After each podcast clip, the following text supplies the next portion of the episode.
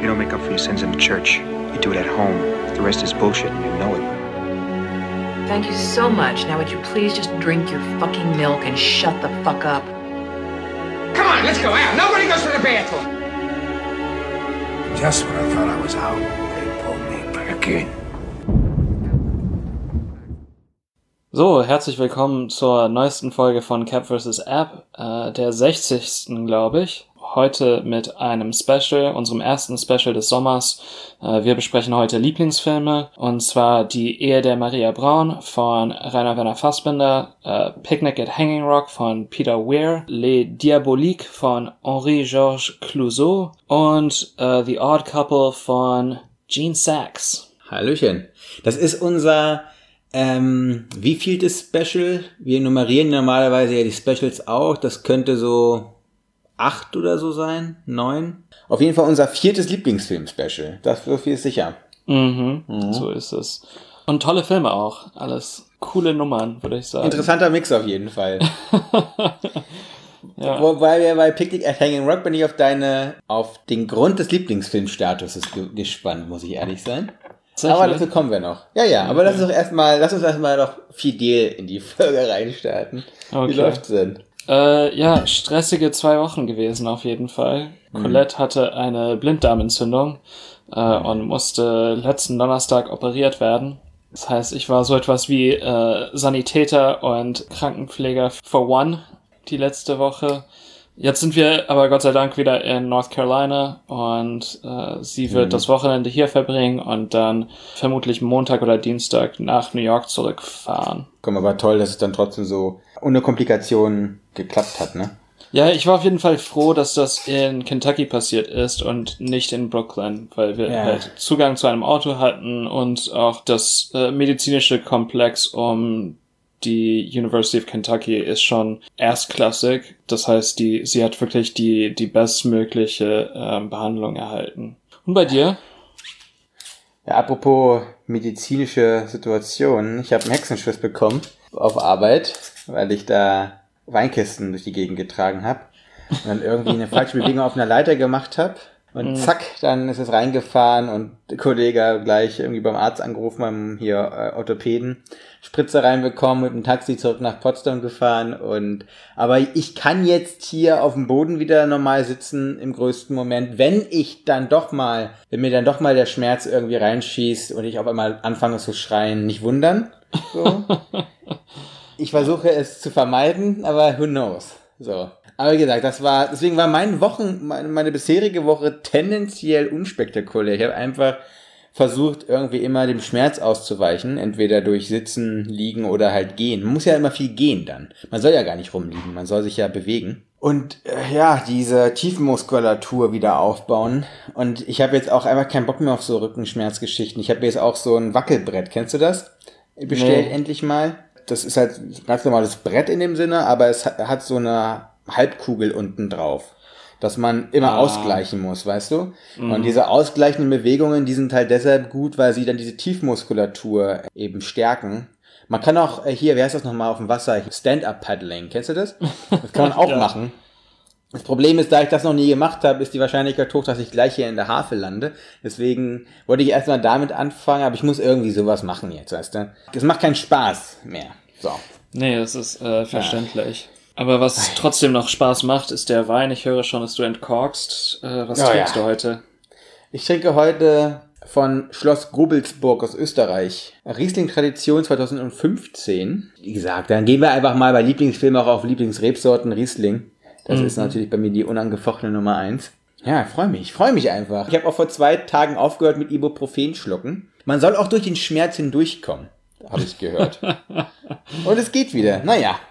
Kommen wir von Schmerzen doch eher zu, ja, wie gesagt, Lieblingsfilmen von uns und die ja wirklich dann auch mit ja, besten Erinnerungen eigentlich verbunden sind. Und ich starte mal ne, mit Les Diaboliques von äh, Henri-Georges Clouseau aus dem Jahre 1955. Wir haben ein Jungeninternat äh, in, ja, bei Paris, in dem ein ja, sadistischer Direktor ist, der zwei Frauen vor allem terrorisiert. Da haben wir zum einen seine Frau, die eigentliche Inhaberin des Internats, gespielt von Vera Clouseau, die äh, Rolle heißt Christina.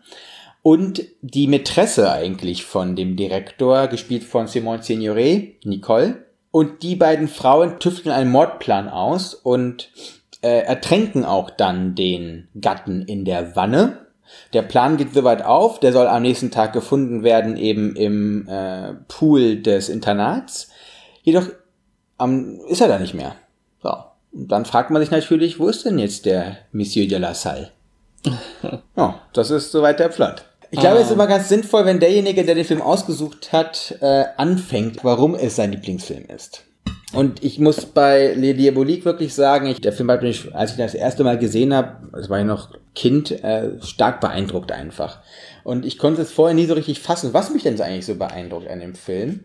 Und ich glaube auch, das liegt daran, dass generell Clouseau ein Name ist, der jetzt nicht, ähm, glaube, der ist nicht so vielen Leuten geläufig, ne? Wenn man jetzt so generell französisches und internationales Kino sich anschaut, glaube ich, ist Clouseau ein Name, der nicht so häufig vorkommt, obwohl er eigentlich für mich persönlich zu den, zu den großen Regisseuren gehört. Mhm. Und das liegt daran, dass der Film eine unfassbare Ökonomie aufweist wir haben schon so oft bemüht, ne, dieses Wort des mit sicherer Hand führen und das alles, ne, haben wir schon so oft gehabt. Und hier hast du wirklich eigentlich einen Oldschool-Regisseur, der mit sehr innovativen Mitteln sehr effektvollen Film schafft, weil der Film ist prägend gewesen für, ja, das Psychothriller-Genre. Und natürlich aus heutiger Sicht fragt man sich, das ist nicht mehr erschreckend, ne? Klar, also ich glaube, niemand wird 2020 schottet diesen Film an und äh, kann nicht mehr schlafen danach. Es gibt eine Wannenszene, die äh, äh, vor allem, also für Kinder kann ich mir schon vorstellen, dass das. Ja gut, als Kind natürlich. Äh, obwohl die heutigen Kinder weiß man auch nicht mehr so genau, weißt du, so, was, die, was die noch schockt. Wie gesagt, mich einfach so ähm, beeindruckt ist, wie einfach jedes Element, was in diesem Film sichtbar oder hörbar ist, genau richtig akzentuiert benutzt wird. Also es, es gibt auch, äh, in dem Film ist nicht zu viel. Der, der Film hat kein Gramm Fett zu viel. Es gibt keine Kamerabewegung, die unnötig ist. Es gibt keine Figurenbewegung, die irgendwie ins Leere läuft. Es gibt keinen Satz, es gibt kein Wort, was irgendwie äh, willkürlich erscheint. Es ist alles genau in den Händen dieses, dieses, ja, Meisterregisseurs und in seinem Verbund mit den Kameramännern und den äh, Editoren und das ist ja sein Veteranenteam, was er ja um sich geschart hat, merkt man einfach, dass das äh, wie aus einem Guss geformte ja, äh, Filmunterhaltung auch wirklich ist. Ne? Es geht hier um Spannung, es geht hier nicht unbedingt um, es ist Kunst, aber es geht vor allem auch darum, einen Unterhaltungseffekt zu erzeugen und das finde ich passiert in diesem Film auf einem sehr hohen Niveau. Ja, ich habe ähm, in dieser Hinsicht kaum etwas hinzuzufügen. Was ich eigentlich ansprechen wollte, ist, dass dieser Film auch äh, gewissermaßen, ja, ich will nicht sagen, der Startschuss unserer Freundschaft gewesen ist, aber auf jeden Fall ein wichtiger Teil. Also ich meine, Film bildet ja einen, einen Grundpfeiler unserer Beziehung und äh, Les Diaboliques ist der erste Film, den wir so zusammen geschaut haben. Ähm, das war, als Ach ich in ja, Ludwigshafen, wirklich? ja, da hast du noch in Mannheim gelebt und äh, ich war in Ludwigshafen.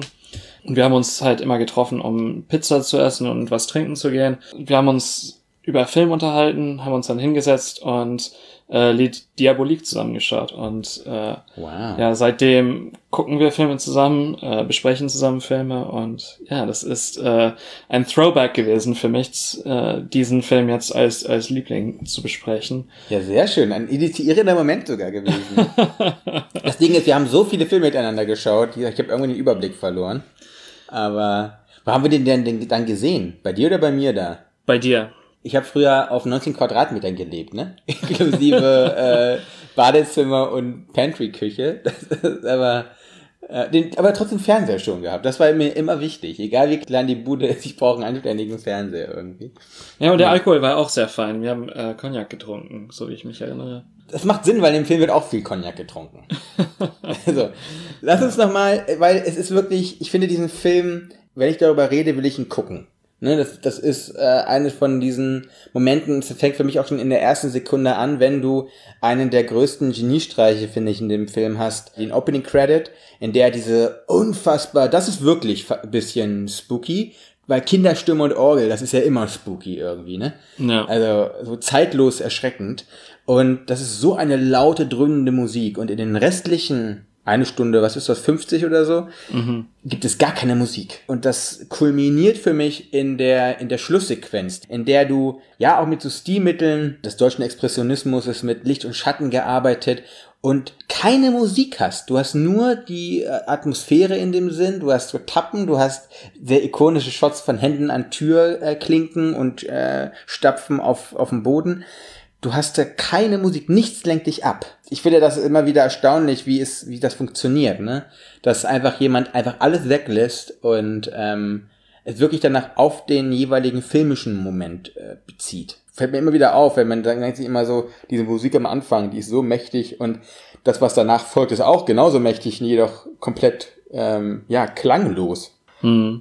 Ich hole jetzt ein bisschen weit aus, aber ich komme nochmal darauf zu sprechen, äh, vor allem auch auf die, auf die äh, stilistischen Mittel des Films. Ähm, die Rechte sind ja von unter äh, Alfred Hitchcocks äh, Nase weggekauft worden, ne? Also wenn ich das richtig, wenn ich Mhm. das richtig verstanden habe. Das ist trotzdem ein, ein Favorit von Alfred Hitchcocks gewesen und auch eine, ein Referenzpunkt für sein äh, Psycho 1960, glaube ich. Man erkennt schon die äh, Verwandtschaft hier. Ähm, du hast die Ökonomie der, ähm, der Erzählung angesprochen. Diese Mise en scène funktioniert. Das äh, Chateau, in dem diese Schule sich äh, befindet, dieses Internat, ist schon per se eine mächtige Fassade, aber sieht so etwas heruntergekommen aus. Die Szenen im Pool, aber auch die Szenen, also diese ständige Arbeit mit dem Wasser, ähm, also hier Pool und Badewanne, auch die Momente, in denen die Schauspieler miteinander sprechen. Äh, Manchmal schaut man ältere Filme und das wirkt stilisiert auf eine gewisse Art und Weise. Hier hat das eine Natürlichkeit, ähm, die sehr organisch ist. Ja, eine gewisse Magie auswirkt, ne? Also man, man ist gebannt. Die Stunde 50, äh, die vergeht im Nu. Ich finde, das ist ein sehr guter Punkt, weil ich finde, das definiert diesen Film für mich. Du hast, du hast gerade darauf eingegangen, auf diesen, ja, sehr besonderen Handlungsort, ne? Es ist kein teures Set, ne? Es ist kein prunkvolles, kein glamouröses Set. Das Gegenteil ist der Fall. Das war ja aber eigentlich so das Gang und Gäbe eben genau in der Zeit. Groß angelegten High-Def-Sets zu arbeiten. Dies, das grundlegende Motiv dieses Films ist, finde ich, weniger ist alles. Und es ist dieses Leise dieses Films. Erst dann kann eigentlich diese zynische Welt, die ja eigentlich aufgebaut wird, die Welt, die dort gezeichnet wird, ist eine Welt auch der, der Qual, der Abhängigkeit, der Ausbeutung, nicht nur von der Lassalle zu den beiden Frauen, auch die Kinder. Und das wird unfassbar schön transliteriert in ganz kleinen Momenten, zum Beispiel dieser verdorbene Fisch, den sie essen. Diese, generell diese, diese Essensszene, ne, ist fast zentral, weil dort innerhalb von ein paar Minuten die komplette Figurenkonstellation, die ja offenbart wird. Ich finde, es gibt eine Anekdote, die ich mal gehört habe über diesen Film, die ich finde, die macht es sehr greifbar. So, es gibt da so eine Szene, wo es, ähm, dann halt der Saal verschwunden ist, also die Leiche verschwunden ist und die beiden Frauen eben irgendwie ausbaldowern, was als nächstes passiert. Und da steht Christina am Fenster und ähm, Simone Signore, also Nicole, geht dann so erbost weg. Und diese Szene wurde wiederholt, äh, als dann Klüge so gesagt hat, das, das, so geht das nicht, du musst erbost wirken. Und dann so, Simone Signore, ja, du hast doch nur meinen Rücken gesehen. Mit den Händen in der Tasche, also ins Off, ne? Und dann sagt er, ja, du hattest deine Hände nicht angespannt. Deine Hände waren flach in der in den Hosentaschen. Und denk mir so, was ist denn das für eine Maschine? Weißt du, so? Naja, Und das meine ich damit. Auge für Detail, ne? Also Ja, richtig. Und Bewusstsein für das, was, die, was das Gesamte ausmacht. Genau, und dieser Film braucht auch, gerade weil der, der Regisseur oder der Filmemacher so ein Schlitzohr war und einen unfassbaren äh, Gespür hatte für jedes kleine Detail, braucht dieser Film auch die aktiven ZuschauerInnen. Weil der Film, da ist so viel zu erkunden und ich, das Tolle an diesem Film ist, der ist so schnell, der, der vergeht auch so schnell, dass man ihn gerne nochmal gucken kann. Und ich glaube, man, man kann sich nicht satt sehen an diesem Film. Und gerade weil er eben keinen Prunk hat und kein Glamour, sondern einfacher Held auf dem ersten Blick. Und dann sieht man den Reichtum, der eigentlich dahinter liegt. Ja. Wir müssen uns ein bisschen auf die Tube drücken, ne, eigentlich. äh, Ja, gut, dann äh, kommen wir zu einem anderen Internat, ähm, einem Mädcheninternat in Auch wieder so ein Australien. Ding, ne? Also sorry, wir haben uns ja nicht abgesprochen, aber dass wir immer wieder solche, solche Verbindungsglieder finden, das ist irgendwie schon spannend. Aber Ja, wir, wir besprechen auch so viele Internate und äh, Kinder. Ich weiß nicht, äh, wir, das scheint Komisch, einfach ne? ein, äh, ein Catch für uns zu sein. ja, aber man muss auch ehrlich sein, es es werden auch viele Filme gemacht mit Kindern. Also Das stimmt auch. Ähm, Ne? Das ist halt so, ein Kurz, so eine Kurzschlussreaktion, glaube ich, weil man Sorge, es kommt einfach Sorge um die Kinder auf. ich weiß nicht, was zuerst da war, Hund oder Ei, weißt du? Picnic at Hanging Rock. Picnic at Hanging Rock von Peter Weir aus dem Jahre äh, 75. Ein merkwürdiger Film. Ein Film, den ich so nicht wirklich Interessante Ankündigung. ich tue mein Bestes, jetzt einfach die, die Handlung zu, darzustellen. Dem Film fehlt auch gewissermaßen eine Handlung. Das können wir ja gleich auch noch besprechen.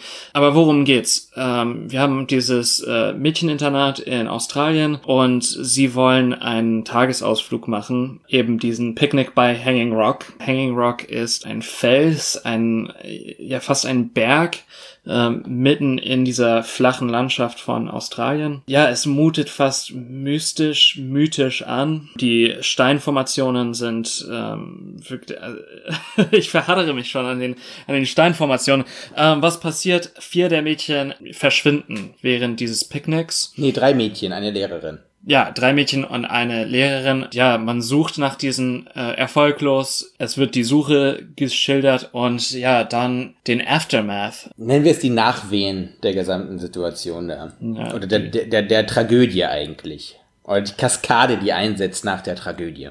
So ist das. Äh, Und wir verfolgen verschiedene Figuren, die äh, Direktorin dieses Internats und einen Jungen, der dabei ist, als die Mädchen verschwinden und ständig, ja, sich zurückgelockt fühlt an diese Städte. Ähm, Ja, der, äh, wie heißen die so, Sirs, Sirs und irgendwelche Dukes und wie die alle heißen da äh, in Australien. Ah, ja, das muss auch noch erwähnt werden. Das äh, Ganze spielt um 1900. Also Stimmt, ist ein wichtiger äh, Punkt. Es ist das Ende der viktorianischen Zeit in England, aber auch in Aust Australien. Ähm, es ist eine Zeit des Umbruchs. Also dieser Anbruch des 20. Jahrhunderts äh, ist in gewissen Zügen zu erkennen, aber es ist vor allem eine Welt, ja, die fast aus der Zeit äh, geworfen wirkt. Ne? Also Hat auch ein bisschen was mit den künstlerischen oder formellen Mitteln, von die Peter Weir hier benutzt, zu tun, finde ich.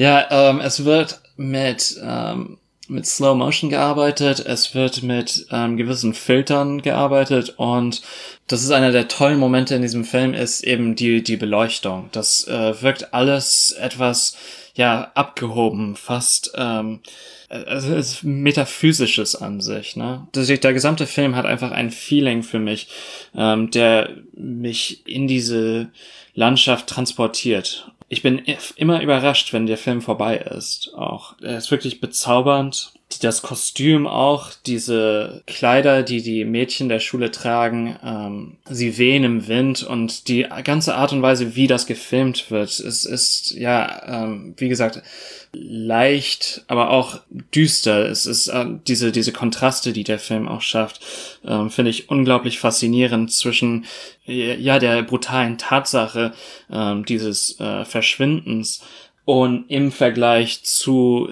der äh, Leichtigkeit der stilistischen Mittel und die Leichtigkeit auch die dieser Mädchen, die aber auch eine gewisse Schwere verbirgt. Ne? Also äh, diese Schule funktioniert eigentlich nur, um diese Mädchen darauf vorzubereiten, Männer aus der Bourgeoisie zu heiraten. Also das ist die die gesamte Funktion dieser Schule. Abseits der der Gesellschaft, sie existieren außerhalb der normalen Rahmen einer einer Stadt oder gar einer ja Community einer Gesellschaft. Ähm, sie sie sind irgendwie in einer anderen Dimension. Ne? Ich habe mir was notiert gehabt, nämlich es gab so Momente, die fallen total heraus. Das liegt äh, an einem sehr akzentuierten Einsatz von Musik, die sich Bahn bricht an manchen Momenten. Das war dann für mich so, ich habe dann irgendwie so für mich empfunden wie so ein psychedelischer Five O'Clock Tea, weißt du? Eigentlich müssten, eigentlich müssten alle mit ihren gehäkelten Deckchen irgendwie und dem Hütchen und so eigentlich am Tisch sitzen und dann ballert's richtig rein. Das war, ähm, das war, das war ganz spannend. Muss dazu aber auch sagen, das ist nicht mein Cup of Tea. Muss ja auch nicht, ist ja auch dein Lieblingsfilm. Ist auch in Ordnung so. Diese Beleuchtung beziehungsweise diese, diese Filter, das ist ein, das hat einen extremen Gelbschleier, dieser Film. Äh, ich habe mich immer gefragt, wann, wann kommt Til Schweiger um die Ecke? So ein bisschen, weil das ist ja der Filter, den er auch gerne benutzt für seine Filme. So äh, Coquevin, wie sie alle heißen. Es ist ein sehr gemächlicher, elegischer Film. Es ist ein sehr gemächliches, elegisches Kino. Das Schöne ist, dass es ein Sommerfilm auf eine Art, ne? Wirklich. Also ja. es, es, bringt, es transportiert eine ganz gewisse Stimmung. Es transportiert auch eine Ermattung, wo ich mich halt auch gefragt hätte, generell, okay, die sind da zum Picknick gefahren, die sind an diesen Hanging Rock machen eigentlich nichts anderes, als in der Sonne zu schwitzen. Genau so diese Trägheit, die immer wieder durchzogen wird, dann von diesen krassen Staccato-Momenten, wo dann die Musik kommt und auch dieses Übersoundmäßige, ne? Wenn zum Beispiel dann die eine von den Vieren die da den Hanging Rock erkunden möchten, danach so schallend schreit. Das ist ja wirklich überlaut. Und dann dazu immer diese Panflötenmusik. Beim allerersten Mal in der absolut richtigen Stimmung gucken, weil dann ja. wird glaube ich, sonst wird es echt schwer. also, weißt du. Beide Filme, die ich ausgesucht habe diesmal, äh, das ist jetzt schon ein Disclaimer auch für das, für den nächsten ja. Film, fallen heraus aus der normalen äh, aus dem, was man aus von Unterhaltungskino normalerweise erwartet. Ne? Also das Aber du hast es ja auch als Lieblingsfilm gerahmt. Und also, ich glaube auch eben deswegen, weil sie eine gewisse ähm, Andersartigkeit aufweisen mhm. und weil sie eben darauf hindeuten, was Kino sein kann, wenn ah, man okay. Mhm. nicht an diese Bedingungen gebunden ist, ähm, die man sonst kennt. Also, dass es ein Dreiakt- oder Fünfakt-Schema gibt, dass es eine steigende Handlung und dann eine, eine fallende Handlung gibt. Picnic at Hanging Rock, es gibt keinen Konflikt. Richtig. Also diese, diese Mädchen sind verschwunden und es ist fast eine, ja, eine Leerstelle. Und der Film bemüht sich ständig, diese Leerstelle zu umrahmen und nicht zu füllen. Und das ist das, das Spannende für mich, ist, dass ähm, der Film trotzdem so ergreifend ist, obwohl er dem Zuschauer jede Resolution entzieht das auf eine gewisse Art und Weise macht, die sehr schön anzusehen ist, aber trotzdem eine gewisse ja, ähm, Creepiness auch hat. Also das, der, der Film ist unheimlich auf eine wirklich ja. interessante Art und Weise und unheimlich auf eine Art und Weise, die Horrorfilme generell nicht sie, sie schaffen es nicht, diesen, diesen Ton zu finden. Und das liegt daran, dass äh, man an gewisse Effekts gebunden ist, wenn man einen Horrorfilm dreht. Normalerweise, also Jumpscares und ja, Genre-Normen des, des Slasher-Genres. Einen merkwürdigen Slasher, Mädchen verschwinden, aber man sieht keinen Tod, man sieht keine Leiche und das Böse ist wirklich unmöglich zu definieren. Wahrscheinlich sind diese Mädchen äh, verschleppt und ermordet worden von irgendwelchen, von, von einem Mann oder Männern. Es wird in der Logik des Filmes suggeriert, dass äh, der Hanging Rock selbst diese Energie ausstrahlt oder eine und dass eine Bosartigkeit an einen Ort gebunden ist. Und das finde ich wirklich faszinierend und unheimlich cool auch. Wegen dieser Andersartigkeit. Ich finde, man kann den Bogen auch überspannen und wir werden vor allem bei deinem zweiten Lieblingsfilm darauf stark kommen müssen, wenn wir um Rainer Fassbender hier reden. Weil ja, dazu kommen wir später. Das ist wirklich. Weil für mich ist Andersartigkeit, es geht immer darum, ob man andersartig sein will oder ob man es wird aufgrund einer organischen Entwicklung.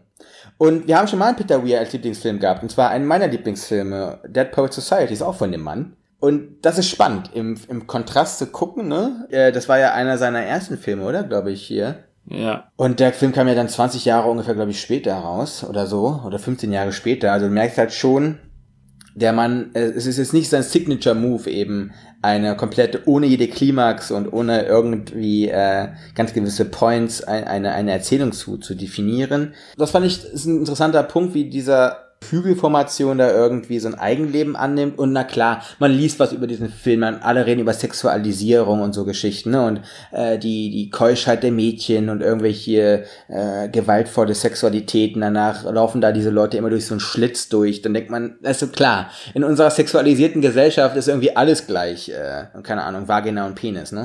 Also, und dann ist das krass aufgeladen. Ich weiß aber immer nicht, inwiefern wir als Rezipientinnen dann diesen Schritt mehr gehen, als vielleicht vom Grundmaterial beabsichtigt oder angesagt. Weil das ja subjektiv ist, kannst du das so sehen und ich so. Ist ja auch in Ordnung. Ist ja auch in Ordnung. Ja. Ja, das ist auch ja. gewissermaßen eine Einladung an unsere Zuschauer. Ich meine, Lieblingsfilme muss nicht heißen, äh, Der Pate, Citizen Kane und Vertigo. Also ich, ich liebe Weißt diese du- Filme, aber das ist doch lame, oder? Die Sachen werden ja dauernd genannt. ja. Ne? Und, Und klar, Vertigo, jeder feiert Vertigo. Aber deswegen haben wir ja auch Francie gemacht als Hitchcock-Film. Weil das, glaube ich, ein Film ist, den niemand mit dem Arsch anguckt. Und eigentlich müssten sie es. Eigentlich müssten sie es tun. So, weil das ist ja, vielleicht ist genau das die Lehre, die wir daraus ziehen, wenn wir dann solche Filme äh, mit reinnehmen oder dass du den reingenommen hast, ist die eigenen Schemata zu hinterfragen und sich und ja auch einmal vielleicht auf dann auf den Exzess zu gehen, weil das ist der Film ist exzessiv in einer sehr wohlmaßgeblichen Stimmung mit Beethoven und Mozart im S- Score. Äh, so, aber der Film ist äh, im Soundtrack, aber der Film ist exzessiv in seinen Gestaltungsweisen. Und du warst aber nüchtern beim ersten Mal, als du ihn geguckt hast, oder? ja, ja, klar. Okay, gut. Weil natürlich, wenn du deine Bewusstseinszustände erweiterst, dann äh, kann aus dem Picknick gleich ein ganzes Gelage werden. Deswegen äh, weiß man immer nicht. Kommen wir vom Picknick zu Pokerrunden, würde ich sagen, oder? Ja. Und zwar The Odd Couple von Gene Sachs. Aber viel wichtiger sind Walter Matthau und äh, Jack Lemmon in den ja, Hauptrollen. Und zwar, es gibt eine Pokerrunde in New York bei der Bordreporter Sau Oscar, gespielt von Walter Matthau. Und alle wundern sich, wo denn Felix bleibt, gespielt von Jack Lemmon. Und dann erfahren sie, dass Felix von seiner Frau verlassen wurde und also, haben Angst darum, dass er Selbstmord begeht. Nach seinen gescheiterten Selbstmordversuchen kommt er dann auch zu der Pokerrunde und damit jemand ein Auge auf ihn hat, in dem Sinne bittet oder fleht eigentlich dann Oscar ihn an, dass Felix dann bei ihm einzieht erstmal, ne, um dann die ganze Scheidung und äh, diese ganzen, diesen ganzen Hackmack zu organisieren. Das heißt, sie machen eine WG auf. Wir haben gesagt, Oscar ist ein bisschen dreckig äh, unordentlich. Und Felix ist das Gegenteil, der eben beste Hausfrau ever oder beste Hausmann ever ist, ne? Also zu, zu, der, zu der Zeit war es noch Hausfrauen, muss man dazu sagen. Na, Also klar. 68 gab es keine Hausmänner. In dem Sinne war er äh, ein prophetisches Beispiel eigentlich, ne? Das bringt natürlich Spannungen mit sich. Also in dem Sinne ist das eine krasse Buddy-Comedy mit, ja, einer meiner beziehungsweise beide, das sind für mich, die sind beide sind für mich Familie, weißt du? Ich habe die als kleines Kind schon geguckt, Jack Lemmon, Walter Matthau, das sind wie, wie, keine Ahnung, cineastische Familienangehörige für mich. Für mich wäre eine Welt eine schlimmere ohne Jack Lemmon zum Beispiel, weißt du? Man kann immer, man, kann, man guckt draußen und denkt sich, alles ist richtig schlimm, dann machst du dir einfach einen Film an. Das ist keine heile Weltkino, das hat schon ein paar mehr Ebenen auch und einfach ein Witz, der, finde ich, bis heute immer noch funktioniert. Und ähm, ich habe den mit meiner Freundin hier geguckt und ich habe das Doppel, ich habe die Doppel-DVD. Es gibt ja noch einen zweiten Film, der 30 Jahre später äh, mit den beiden gemacht wurde, also ein Sequel. Und das ist auch wieder so charmant. Das ist einfach so erstaunlich, wie einfach diese beiden Schauspieler innerhalb dieser 30 Jahre, die haben ja auch schon davor schon Filme gemacht, einfach nie was an ihrem Esprit und an ihrem oder auch an ihrer Magie nie eingebüßt haben. Dabei ist es ja so etwas Einfaches wie, äh, beziehungsweise so, es, es wirkt so profan wie Comedy. Aber eigentlich ist das die größte Leistung, dass man, dass ich einen Film 20 Mal gesehen habe und immer noch bei den gleichen Witzen, obwohl ich ja schon weiß, was kommt und sogar mitsprechen kann, trotzdem immer wieder irgendwas bei mir so ein Licht aufgeht, weißt du? Und das ist schon eine große Leistung für mich. Deswegen ist das, wie gesagt, ein äh, Lieblingsfilm. Ja, äh, du hast Jack Lemmon angesprochen. Hatte Jack Lemmon noch nie in einem Film gesehen, bis ich in meinen 20ern war. Er ist für mich, ich bin nicht mit ihm aufgewachsen. Als Mit-20er, Spät-20er finde ich ihn einfach nervig, würde ich sagen. Das ist seine Aufgabe in diesem Film. Das heißt, er spielt die Rolle unglaublich gut. Die Charme, die von ihm ausgehen soll, geht an mir irgendwo vorbei. Nichtsdestotrotz finde ich den Film unglaublich unterhaltend. Es gibt Sprüche, äh, One-Liners, die, wie du sagst, äh, heute immer noch funktionieren. Man muss natürlich beachten, dass der Film ja 1968 gedreht wurde. Also es gibt natürlich sexistische Momente. Äh, du hast gesagt, Buddy Comedy. Eigentlich ist das ein, äh, ein eher eine Ehe-Comedy, weil Jack Lemmon, er ist als Frau kodiert in dem Film. Ne, beziehungsweise die beiden nennen sich auch immer nach ihren Ex-Frauen, ne? Genau, so und, ist das. Äh. Ähm, es gibt gewisse Witze, die dann dementsprechend flach fallen, aber andere Witze, die umso besser funktionieren. Und äh, ja, ich habe den in Kentucky geschaut bei meiner Mutter. Als ich gesagt habe, ich schaue gleich The Odd Couple, sie meinte, was, dieser Film mit Walter Matthau und äh, Jack Lemmon? Ich so, ja, ja, genau der. Dann hat sie gesagt, ja, viel Spaß. Und dann habe ich wirklich lauthals gelacht. Als ich, als es dann fertig war, war sie wirklich überrascht äh, dass der Film so gut gealtert ist und dass man den immer noch so gucken kann und dass die äh, Komö Komödie immer noch funktioniert. Du hast ja gefragt, wo bleibt der Charme von der Fi- Figur Felix Anger? Die darf gar nicht da sein, weil wenn während versucht Walter Matthau die beiden Britinnen da irgendwie äh, klar zu machen, in dem Sinne erzählt der Mann von Wetterberichten, ne? Also der Mann ist das Gegenteil von Charme in dem Sinn. Also ich finde zwei Sachen sind hier wirklich also bedeutsam. Es zeigt uns, dass Comedy Acting generell eine Königsdisziplin ist. Ich finde, das ist die größte Fallhöhe und ich finde, das kann auch nicht jeder spielen. Wir haben schon andere Filme mit Jack Lamb zum Beispiel gehabt, The Apartment zum Beispiel. Da hast du ihn auch als, als ein, ja, einfach, ich finde, einer der, der größten Heroen, den man so eigentlich haben kann, aus dem Alltag heraus. Und das ist die große Stärke. Eine andere Stärke ist, also die deutsche Synchro, ne? Habe ich natürlich als Kind immer geguckt, weil es gibt so ein paar Witze, die sind, zünden sogar besser auf Deutsch wieder, als auf der englischen Originalversion. Zum Beispiel da, wo er dann Pupillen frisst und äh, alle denken, er will sich umbringen. Und da sagt er auf Deutsch halt dann eher, vielleicht waren es Antibabypillen, dann geht's ihm besser als uns allen so. Ne? Und im, im Englischen sind es halt nur Vitamine. Zum Ja, ja. Beispiel. Wir hatten vor allem bei äh, Jack Lemmon Georg Tomalla gehabt und dass der auch selber Schauspieler gewesen ist und ich glaube, das macht viel des Zaubers aus, auch warum ich irgendwie diese Filme schon als Kind gut fand, weil sie auf Deutsch nicht lieblos gemacht wurden, sondern in dem Sinne ja wirklich universell zugänglich, ja unterhaltsam gestaltet wurden durch eben gesagt solche äh, Synchro-Meisterwerke wie Georg Tomalla es da mitgeschafft hat zum Beispiel. Ne? Und alle funktionieren, auch die gesamte Pokerrunde irgendwie funktioniert in, sein, in dieser, in dieser. Und auch wieder ein Sommerfilm, ich habe das auch extra ausgesucht. Ich habe auch schon die nächsten zwei Filme für die, für die Lieblingsfilme im Winter, muss ich dazu Okay. sagen. Ich wollte auch mal einen anderen Film nehmen, aber dann dachte ich mir so, wir brauchen jetzt Filme, wo man auch genauso schwitzt. Und so 40 Grad hat und weißt du, damit das, weil jetzt in irgendein Film im Moskauer Winter ist irgendwie Schwachsinn. Ja. Also äh, dann lock lieber Filme, wo man ja sich noch den Figuren näher fühlen kann. Als Fazit vielleicht zu diesem Film für mich äh, würde ich gerne dich und unsere Zuschauer an die letzte Body, Buddy Comedy erinnern, die wir zusammengeschaut haben, nämlich äh, Stuber. Äh, und das ist ein Vergleich von Tag und Nacht. Da ist kein Vergleich wirklich möglich, eben weil auch in The Odd Couple so viel angedeutet wird.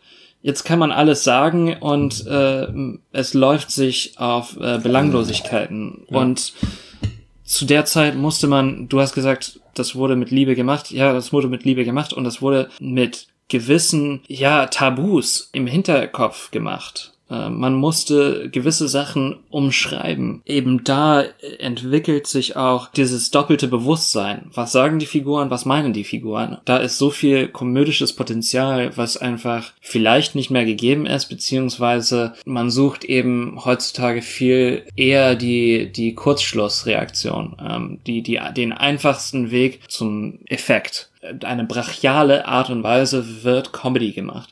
Äh, zu der Zeit musste man Umwege suchen, man musste ähm, gewitzt sein, um witzig zu sein. Das ist wirklich schön, das zu sehen und Ja. ja, Letztes Mal hast du es auch, wir über Lubitsch geredet haben und To Be or Not To Be, diesen Ansatz, wo wir gesagt haben, da bauen sich Witze auf. Das ist kein, sorry für mein, äh, für meine Auswahl, also es ist kein schneller Giss. Hier wird nicht versucht, irgendwie schnell irgendwie zu kommen durch einen Witz, sondern Sachen bauen sich halt auf und Sachen werden wieder aufgegriffen und auch es wird auch damit gespielt, dass nicht jeder Witzen, das ist keine Sitcom so eine Art, weißt du, wo jeder, wo jeder Witz gleich diesen diesen Knopf äh, auslösen muss, wo irgendwie alle ins Gelächter ausfallen. Hier staut sich auch etwas auf und das in dem Sinne ist es auch eine Dynamik, die hier komödiantisch eben erreicht wird, die viel lebhafter eben und viel interessanter dadurch ist als eben dieses dauernde sich vielleicht diesen Schwall haben, weißt du? Dieses gleich irgendwie rauslachen, dieses und eher andere Reizmechanismen zu haben, dann eben für die ZuschauerInnen, finde ich. Und da haben wir immer wieder, finde ich, eben die alten Beispiele, die, es ist nicht so, dass früher alles besser war, weißt du? Und Opa erzählt vom Krieg so, aber Ja, ja. Ich, ich finde, da kann man auch Lehren draus ziehen. Und deshalb funktioniert es bei mich, weil ich habe den Film, wie gesagt, jetzt gucke ich seit 20 Jahren schon irgendwie. Trotzdem funktioniert es immer noch. Also auch so eine Nachhaltigkeit, eine komödiantische Nachhaltigkeit, die man vielleicht auch einfach mal sich aneignen kann. Kommen wir, ich habe mir jetzt den, ich habe mir jetzt den äh, Shift zu Ja, von der Äh, Ehe von Walter Matthau und Jack Lemmon zu der äh, lieblosen äh, Ehe von Maria Braun. Äh, das ist der Film von Rainer Werner Fassbinder von Wo, 1978. war- ist sie lieblos, frage ich mich? Ah, können wir gleich drüber reden. Ja, es ist äh, schwierig. Eine, eine einseitige Ehe dann besser. Eine Ehe, in der der Mann äh, fehlt. Das liegt vor allem daran, dass er äh, zu Anfang des Filmes äh, im Krieg dient. Es ist 43, 44, 45. Bis 54. Äh, genau. Relativ prominent gerahmt das Enddatum des Films. Also das, äh, das, Handlungs, das, also die, das Hand- Handlungsende. Ja, genau. Ähm, also es beginnt äh, mit dem Ende des Zweiten Weltkriegs und äh, verfolgt das Wirtschaftswunder und äh, endet dann mit der ja, Gründung der Wehrmacht in Westdeutschland, richtig? Ich glaube, die hieß Bundeswehr, aber Ah ja. die, die, entstammt, die entstammt aus der Wehrmacht. Ja, viele Strukturen sind ja da geblieben. Also, es war ein freudscher Versprecher, der absolut ins Schwarze trifft. Ja, der Film ist auch ähm, gerahmt von Reden von Konrad Adenauer. Ich starte einfach rein. Äh, Fassbinder, einer der Superstars der neuen Generation von deutschen Regisseuren in der BRD. Ein Regisseur, der aus dem Theater kommt und auch gewisse Lehren aus vor allem Brecht gezogen hat und sie äh, zugespitzt hat und sie äh, ja für den Film auch umgesetzt hat und gezeigt hat, wie man mit äh, Verfremdungseffekten arbeitet. Darf Ähm, ich ganz kurz einhaken? bitte. Normalerweise beginnen wir ja mit dem Plot. Jetzt bist du irritierenderweise gleich beim Regisseur. Äh, das hat Gründe, warum du es getan hast, aber vielleicht versuchst du trotzdem mal den Plot zu rekapitulieren. Ja, äh, Maria Braun heiratet Hermann oder Maria heiratet Hermann Braun, wird Maria Braun. Hermann äh, dient im Krieg, geht dann auch im Krieg verloren, ähm, wird für tot erklärt. Maria versucht, äh, so gut sie kann, in der unmittelbaren Nachkriegszeit weiterzuleben, ähm, vorwärts zu kommen. Das ist eigentlich ja die Erfolgsgeschichte dieser Figur, wenn man es so, darf man das so sagen? Äh, Klar, Sie, arbeitet sich hoch. Sie ist eine äh, ja soziale äh, Aufsteigerin. Die wird von einer Überlebenden zu Überfliegerin, könnte man Ja, auch sagen. Ne? so ist das. Ähm, Hermann taucht dann irgendwann wieder auf und äh, verschwindet dann immer wieder. Also das ist dann auch die Geschichte dieser Ehe, die irgendwo leer bleibt. Ja, ähm, das ist dann. Ja. Ähm, sie ist immer auf der Suche nach ihm. Er ist nie da. Er entzieht sich immer oder verschwindet immer. Muss noch was gesagt werden oder reicht das als Handlung? Am Ende gewinnt Deutschland die Fußball-Weltmeisterschaft. Als äh, kleiner Q. Warum ist das dein Lieblingsfilm? Oder einer deiner Lieblingsfilme? Ich finde, das ist neben äh, Angst essen Seele auf der guckbarste Film von Fassbinder. Also wenn man sein Oeuvre bedenkt, der Film, den man so am leichtesten oder wo man am leichtesten den Einstieg findet, glaube ich. Das ist der Grund, warum du das als Lieblingsfilm siehst? Also wie sage ich das am besten? Ähm, ich liebe Fassbinder. Das ist, finde ich, ein Vorzeigefilm aus seinem Oeuvre. Ich hätte auch Angst, Essen, Seele aufnehmen können. Ich hätte auch den zehnfolgigen äh, Berlin-Alexanderplatz-Film nehmen können. Geht Ähm, nicht, aber weil das, das eigentlich als TV-Film ist, ne? In dem Sinne eine Serie war. Fällt hier raus eigentlich. ja, für dich Gott sei Dank. Und Ja. für unsere Zuschauer auch. Ich wollte auch mal einen Fassbinder besprechen und ich finde den Film spannend. Das liegt auch an Hannah Schigula in der Rolle Maria Braun. Ähm, Sie ist eine fantastische Schauspielerin. Ich finde es unglaublich leicht, diesen Film zu gucken. Ich weiß nicht, das ist ein Film, den ich sehr ansprechend finde ähm, und anspruchsvoll. Die Themenkomplexe, die mich oft beschäftigen, hier in, äh, in Filmform sehe. Das zündet immer wieder äh, einen Gedankenfluss bei mir, der für mich sehr bereichernd ist. ich sehe, ich merke schon, ich habe zwei Filme ausgesucht, die für dich äh, Nein, es ist ja so. Also, schwierig wie sind. gesagt, Ne? Deshalb, deshalb habe ich dir immer auf den Zahn gefühlt, was du als Lieblingsfilm definierst. Ne? Ich finde, für mich ist Fassbinder an sich schwierig. Nicht, weil ich nicht weiß, dass er sich auch ein bisschen gerne in diesem Image gesuhlt hat und beziehungsweise alles daran getan hat, ehrlich gesagt, dass er immer als dieses Enfant terrible wahrgenommen wird. Du hast davor Angst, Essen, Seele. Ich hätte, ich hätte gut gefunden, dass du den Film wählst, weil das ist mein Lieblingsfilm. Wenn ich einen Lieblingsfilm benennen müsste von Fassbinder, wäre es der. weil ich den viel, viel klarer und ehrlich gesagt guckbarer finde. Es ist nun mal einfach so, das hast du davor angesprochen, du hast Brechtsches Theater angesprochen und dieser Mann oder sein Oeuvre ist immer Bühne. Die Welt ist für ihn immer eine Bühne. Der Film ist für ihn immer eine Bühne, in der man auch irgendwie ausharrt. Und das ist, äh, in dem Film ist sehr wenig Bewegung. Auch der Figuren, ne? Die stehen irgendwie immer oder so freezen irgendwie ein. Ich, ich finde die Ehe der Maria Braun extrem langwierig zu gucken. Es ist auch nicht mein Cup of Tea. Also war spannend, weil du, du hast ja Filme ausgesucht. Den ersten kannte ich nicht.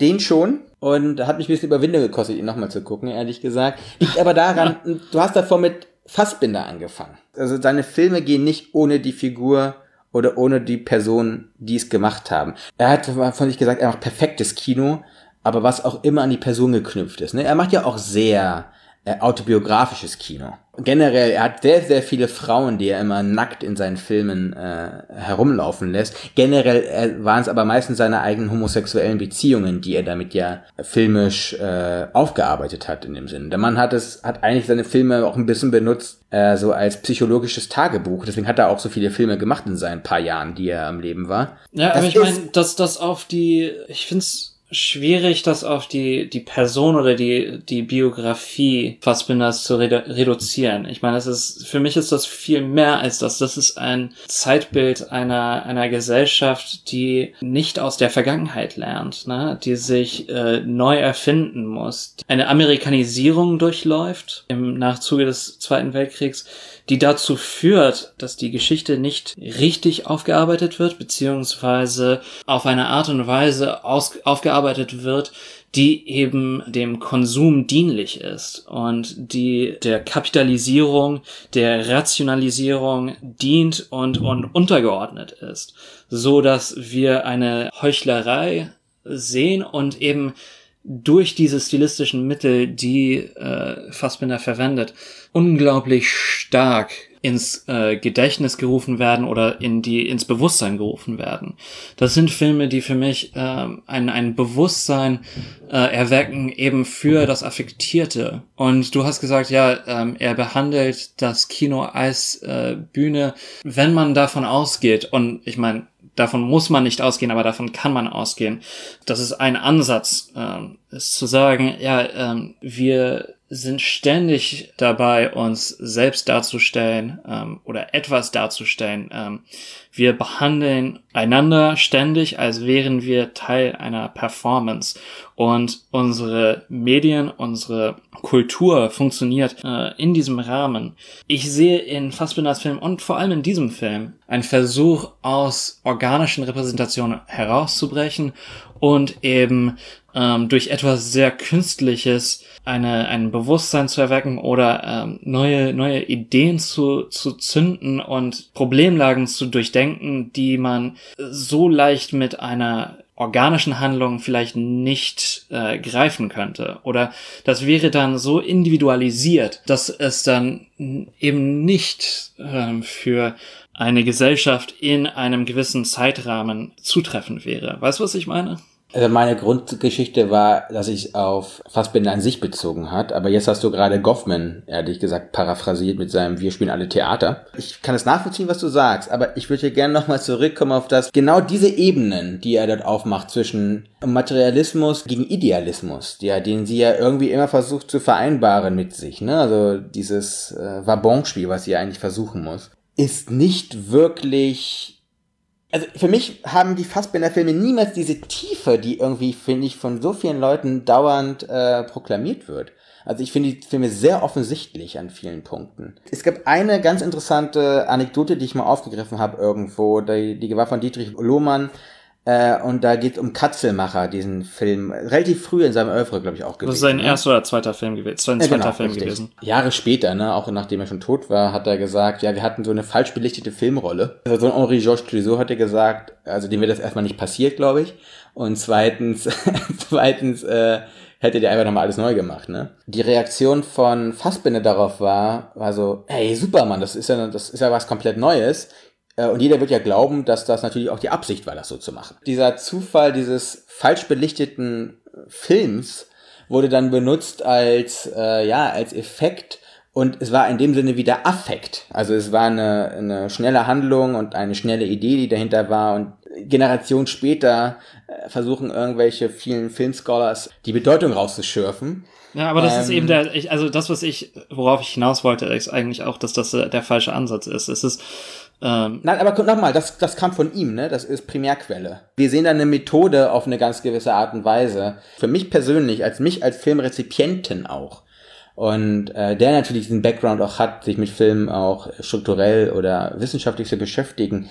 Man kann seine Filme niemals von der Person loslösen. Und diese Person ist absolut streitbar, ist auch dieser, dieser Nimbus, die, die um diesen Regisseur ist, beeinflusst auch immer diese Filme. Und natürlich, dieser Film ist, glaube ich, sein erfolgreichster Film aller Zeiten gewesen, ne? Erfolgreich auch international gewesen, Silberne Bären abgeräumt für die HauptdarstellerInnen und so. Also äh, hat schon, hat schon auch ordentlich Wirbel gesorgt. Diesen Nimbus, den das auf das Publikum, aber wie auch auf seine Entourage, das war ja auch in seinem Truppen, also in seiner Schauspieltruppe oder seiner Filmtruppe, ne, das war ja fast wie so eine kleine Sekte fast, ne, äh, die so Kommunen-like äh, gewohnt, gehaust und gearbeitet haben. Ich habe da so eine Doku geguckt, ne, mal dazu, wo sich dann auch ähm, eben äh, Schigula und Hermann und so, ne, also die wirklich am nächsten an ihm dran sind und seine Regisseursassistenten und Kameramänner und seine Cutterin, mit der er dann auch ja eine Lebenspartnerschaft eingegangen ist. Für mich kam es irgendwann so rüber wie, es ist so ein bisschen wie so ein Sektenführer, weißt du? Das ist so ein Kreis der Abhängigkeit, der erzeugt wurde darum. Und in der ganzen Doku, niemand von diesen äh, Frauen und Männern hat irgendwie mal gelacht. Die waren so voller Demut. War, als ob die alle danach eine Woche in Kur gehen müssen, um mal wieder irgendwie klarzukommen auf ihr Leben. Natürlich, das ist, das ist eine einzigartige Persönlichkeit für den Film. Aber für mich persönlich, in meiner Sehbibliothek oder in meiner cineastischen Bibliothek, reicht es, wenn ich Fassbinder als Infobroschüre neben meinen Lieblingsfilmen stehen habe. Um so zu sagen. Ich muss ihn kennen, man muss ihn kennen, man muss ihn kennen. Und man muss Sachen von ihm gesehen haben. Auch trotzdem dieses filmische Material, was mich am meisten ankotzt an diesem Film. Und ich kann, ich, ich weiß, es gibt diese, es gibt die äh, Erklärungseinsätze mit naturalistischen Soundkonzepten und der Überlagerung der gesellschaftlichen Ebene über die individuelle. Aber das Sounddesign ist so beschissen in diesem Film, dass selbst wenn nicht das WM-Spiel 54 oder Konrad Adenauer aus dem Radio spricht, selbst in normalen Szenen, wo es nur eine einzige Soundquelle gibt, du nichts verstehst. Ich habe den Fernseher bei mir. Ich habe eine, hier gibt es eine Skala von 50. Ich muss ihn dann auf 30 stellen, damit ich Hannah Shigula verstehe. Aber dann bricht es danach heraus, wenn danach die Musik äh, kommt. Das ist so schlecht abgemischt, diesen naturalistischen Soundquellen in, in Anführungsstrichen. Das geht mir nur noch auf den Keks. Und das hat nichts damit zu tun, dass ja er einer der äh, äh, Pioniere war in Mundart und in Münchnerisch und ne, Bayerisch und so ganzen Geschichten. Das ist toll, das macht Spaß. Angstessen seht ihr auf, wird das perfekt gezeigt, wie das funktioniert. Da ist auch die Tonmischung eine bessere. In dem Film ist sie wirklich mein, mein größter Graus. Sorry dafür, für den kleinen Rant auf deinen Lieblingsfilm, aber musste raus. So, jetzt ist die Freundschaft vorbei, ne? ja, komplett aus. Also ich glaube, sorry, dass ich schon wieder rede, aber ich glaube, wir haben beide unsere Gründe, warum wir diesen Film lieben oder hassen. Und das ist auch okay so. Ich glaube, diese polarisierende Stellung, die Fassbinder an sich ja hatte, lässt sich daran ganz gut erahnen.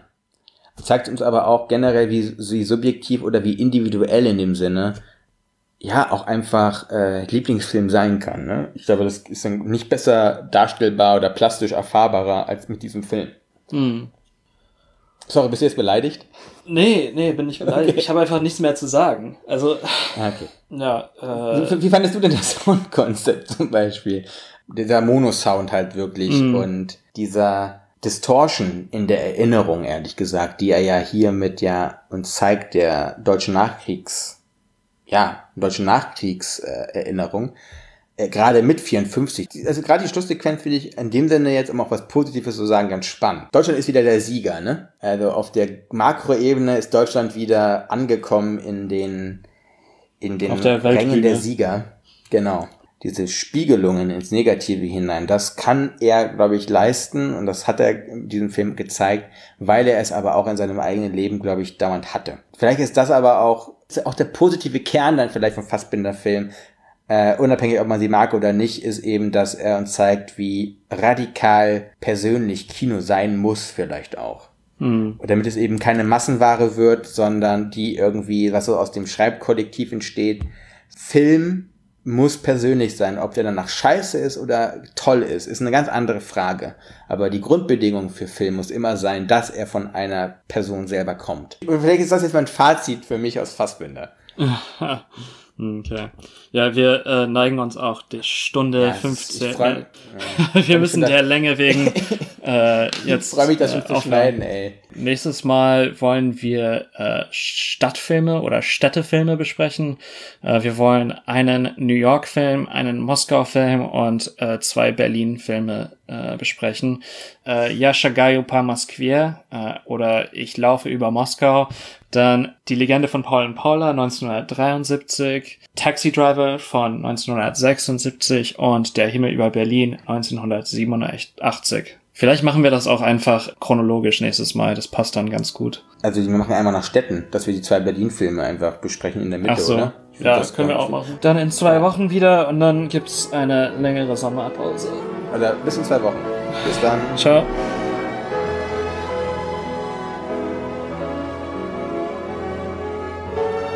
What do you want? You you want the moon? Just say the word and I'll throw a lasso around it and pull it down. Hey, that's a pretty good idea. I'll give you the moon, Barry.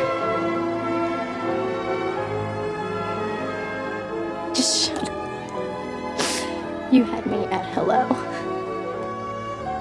You had me at hello. You should be kissed and often, and by someone who knows how.